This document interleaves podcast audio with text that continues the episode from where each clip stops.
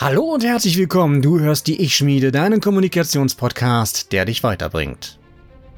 Persönlichkeitsentwicklung ist auch Kommunikation und ich zeige dir, wie du dein Selbstwertgefühl steigern kannst, egal ob du eine Führungsperson bist oder grundsätzlich viel und oft mit anderen Menschen zu tun hast. Heute sprechen wir darüber, was ist Rhetorik und was ist sie nicht und wo und wie kannst du sie sinnvoll einsetzen. Und denke mal daran, es geht hier nur um dich.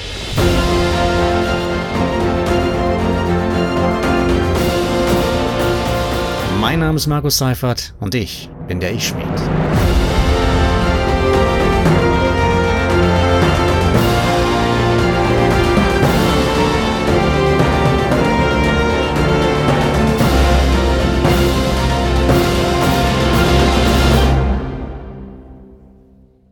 Heute geht es um ein wirklich spannendes Thema, wie ich finde. Naja, gut, okay. Was man so daraus spannend machen kann. Es geht um Rhetorik. Und ja, das hört sich jetzt vielleicht ein bisschen trocken an und doch glaube ich, dass du wieder etwas mitnehmen kannst. Du brauchst auch keine Angst haben, dass ich hier irgendwie mit Fachchinesisch um die Ecke komme. Es geht ja um Grundlagen und ein gewisses Verständnis darüber, was Rhetorik war, was aus ihr wurde und was sie heute ist.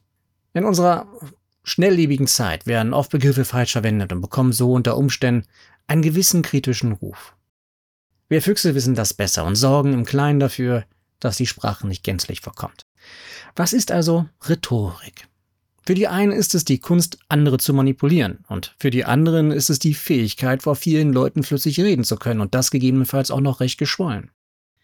Aber zum Glück ist das nicht ganz so einfach, denn stell dir doch einfach mal unsere Politiker vor. Jetzt mal im Ernst. Sie reden vor vielen Menschen. Okay, aber hauen die dich wirklich vom Hocker? Politiker sind meiner Meinung nach da wohl eher ein abschreckendes Beispiel. Hast du dir mal das Plenarsaalfernsehen angetan? Manche stehen steif wie ein Brett, andere tippeln von einem Bein aufs andere, als müssten sie dringend aufs Klo und fast alle lesen bis zu 85 Prozent von ihrem Papier ab, weil sie wahrscheinlich die Rede noch nicht einmal selbst geschrieben haben. Also bitte. Und diese Menschen sollen uns regieren oder wollen uns regieren. Die werden von uns meiner Meinung nach doch nur gewählt, weil wir gar keine anderen Möglichkeiten haben. Aber gut. Anderes Thema, anderer Podcast. Es gibt aber auch Menschen, auch unter den Politikern, die das sehr gut können. Unter den Politikern gibt es nur ganz wenige, die es wirklich drauf haben und die einen echt mitreißen können. Ich möchte keinen Namen nennen, aber es gibt so einen alten, kleinen, untersetzten mit Gatze und runder Brille und wenn der redet, dann bin ich immer Feuer und Flamme, den höre ich immer gerne zu, wenn ich mir das mal antue. Aber die meisten, die tragen ihre Rede mit einer Leidenschaft eines Eiswürfels im Gefrierfach vor, oder? Jemand, der seine Zuhörer in seinen Bann ziehen kann und sie mit in seine Welt befördert, das ist ein guter Redner. Rhetorik ist aber nur ein Teil davon, ein wichtiger, aber eben nur ein Teil.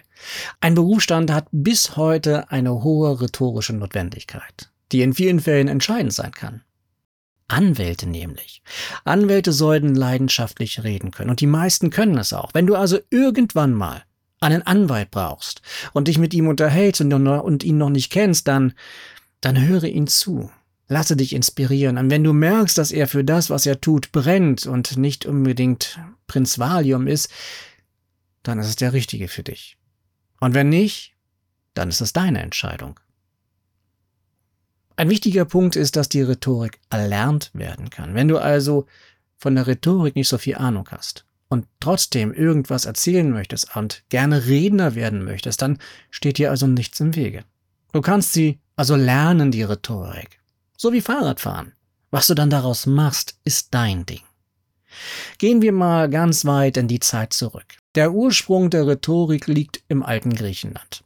Aus dem Altgriechischen übersetzt heißt es Redekunst, also die Kunst des Redens. Und diese Redekunst ist im klassischen Sinn ein Instrument der Überzeugung. Nicht der Manipulation, sondern der Überzeugung. Und das ist eine ganz, ganz wichtige Geschichte. Rhetorik war damals wie heute eine Mischung von Kunst und Wissenschaft. Die Kunst, allein mit Worten zu überzeugen. Die Wissenschaft nutzt die Funktion der menschlichen Psyche. Also zum Beispiel, wie reagieren wir auf bestimmte Situationen? Das ist kein Hexenwerk.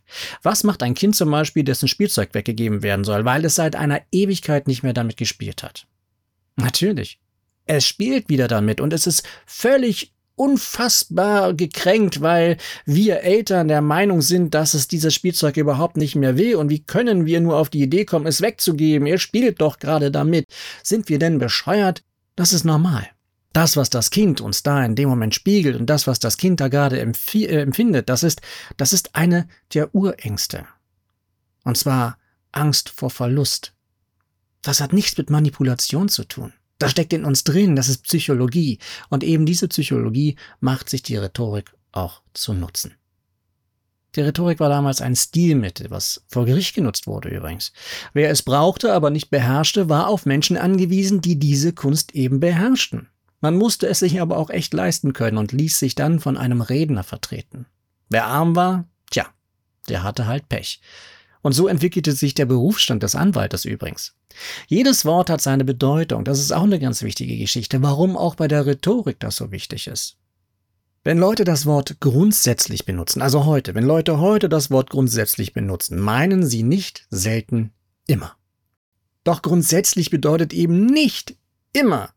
Während das Wort immer keine Ausnahme zulässt, räumt das Wort grundsätzlich eben diese Ausnahme ein. Ein kleiner, ganz feiner Unterschied, der bei Unwissenheit zu Missverständnissen führen kann. Achte mal drauf, wann Leute grundsätzlich sagen und was sie damit eigentlich meinen. Anwälte wissen das, Rhetoriker wissen das. Und du weißt es auch. Die Lehre der Rhetorik war eine, war eine lebenslange Ausbildung und bedurfte echter Disziplin. Rhetorik war noch viel mehr als nur die Bedeutung von Worten kennen. Sie war auch Gestik, Mimik, Stimme, Betonung, Pausen, Sprechgeschwindigkeiten. Du siehst also, Rhetorik ist weit mehr als nur reden zu können und auch mehr als plumpe Manipulation. Und ähm, by the way, Eltern benutzen fast täglich rhetorische Hilfsmittel. Genauso wie ihre Kinder das tun. Der Verkäufer an der Ecke oder dein Chef. Gehen wir jetzt mal ein bisschen weiter in der Zeit. Während der Grundgedanke der Rhetorik der Überzeugung und Wahrheitsfindung diente, entwickelte sie sich weiter und fand spätestens im dunklen Mittelalter ihren nächsten fragwürdigen Stand. Könige und Landherren, Herrscher und Institutionen fanden nicht nur Gefallen an der Rhetorik, sondern auch ihren Nutzen darin. Das dunkle Zeitalter brach an. Gier nach Macht und Reichtum führte dazu, dass viele Kriege geführt werden wollten. Die Obrigkeiten nutzten die Rhetorik, um die Heere aufstellen zu können und die armen Bauern zu motivieren, für sie in den Krieg zu ziehen. Schau dir die ganzen Sachen an, Game of Thrones, Vikings und so weiter und so fort. Da geht es nicht nur um Intrigen, sondern da geht es auch um die Kraft der Überzeugung. Feindbilder zeichnen zum Beispiel. Vom Prunk und Gloria blieb nicht viel übrig und die Wahrheitsfindung und Gerechtigkeit spielten bald überhaupt gar keine Rolle mehr in der Rhetorik. Es galt nur noch, das gesteckte Ziel zu erreichen. Und die Rhetorik verkam mehr und mehr und war nur noch ein verachtenswertes Instrument, was erdrückend, verlogen und aufwiegelnd genutzt wurde. Immer mehr Ländereien und Königreiche verschwanden und die übrig gebliebenen wuchsen und wuchsen und wuchsen. Die Politik musste effizienter werden und so bildete sich nach und nach die Struktur unserer heutigen Zeit. Aus der Rhetorik wurde dann irgendwann das Lehrfach die Rede. Im Grundsatz dasselbe Kind, mit anderen Namen und fortan mit ganz strengen Regeln. Es war ein richtiges, eine richtige Ausbildung. Es gab fest vorgeschriebene Gesten, eine massive Theatralik. Die Hände hatten einen festen Ausgangspunkt, also die Hände hatten eine ganz feste Ausgangsposition, Handflächen nach hinten, der Daumen berührte fast die Hosennaht. Aber nur fast. Es gab diverse Bögen, die die Hände durchlaufen mussten, während sie sprachen. Das heißt also, sie zeichneten verschiedene Bewegungen in der Luft. Alles war einstudiert bis hin zur finalen Pose. Wann war die Hand offen? Wann zur Faust geballt? Wann gen Himmel gestreckt? Bewegungen, Betonung, laut und leise, kurz und lang ernst und beschwichtigend. Die Wirkung wurde ganz gezielt gelenkt und nichts dem Zufall überlassen. Absolut gar nichts. Und hier ging es nur um Beeinflussung, um die Manipulation des Volkes. Die letzten wirklich großen Redner unserer dunklen Vergangenheit waren neben Hitler auch Goebbels, Mussolini, Stalin und Churchill. Das heißt nicht, dass ich die alle in einem Sack packe, aber das waren noch die, die richtigen großen politischen Redner, die mit Feuer und Flamme gesprochen haben.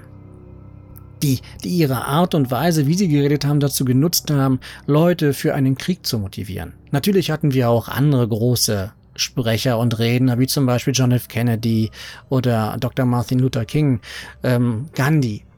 Es geht aber darum, diese Menschen haben niemand versucht, ins Negative zu beeinflussen, zu manipulieren, sondern deswegen sagte ich gerade dunkle Vergangenheit. Also diese, die ich gerade genannt habe, also die Schlechten oder die Bösen oder wie auch immer du sie bezeichnen möchtest, das waren die letzten wirklich großen Redner dieser dunklen Zeit. Und ähm, wir haben wirklich eine Menge Mist damit gebaut. Ich meine, wir brauchen nur die Geschichtsbücher aufmachen und wir wissen, was da alles so passiert ist. Und die haben tatsächlich nach dieser vorgefertigten Choreografie gearbeitet. Und was daraus geworden ist, haben wir ja leider mitbekommen. Sie waren also nicht groß im Sinne von toll und nachpfeiferungswürdig, sondern weil sie tatsächlich nur mit der dunklen Rhetorik Massen mobilisieren konnten. Und glücklicherweise ist das zum Großteil vorbei. Klar, es gibt immer irgendwelche Leute, die sowas auch können, aber das ist ja jetzt nicht Thema von dieser Geschichte hier, von diesem, von diesem Podcast. Es geht einfach darum, dir klarzumachen, dass Rhetorik mal weiß und mal schwarz war. Und schließlich kam ja auch dann der Frieden endlich. Reden und die Rhetorik wurden geächtet, verbannt und als üble Manipulation gebrandmarkt. Anfang der 1960er frischte sie wieder auf und hielt als helle Rhetorik wieder langsam Einzug in die westliche Gesellschaft.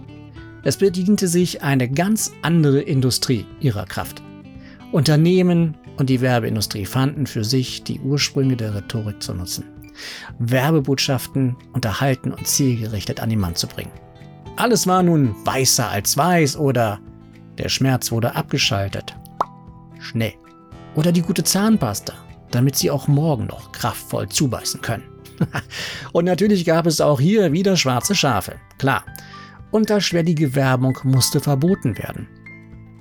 Dazu gab es Untersuchungen und man platzierte für den Bruchteil einer Sekunde ein Produkt mitten in eine Filmszene.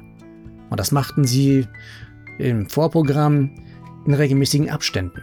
Das Auge konnte es nicht wahrnehmen, aber das Gehirn registrierte den Reiz. Die Folge waren bis zu 30% mehr Umsatz an den Kinokassen bei den Snackartikeln.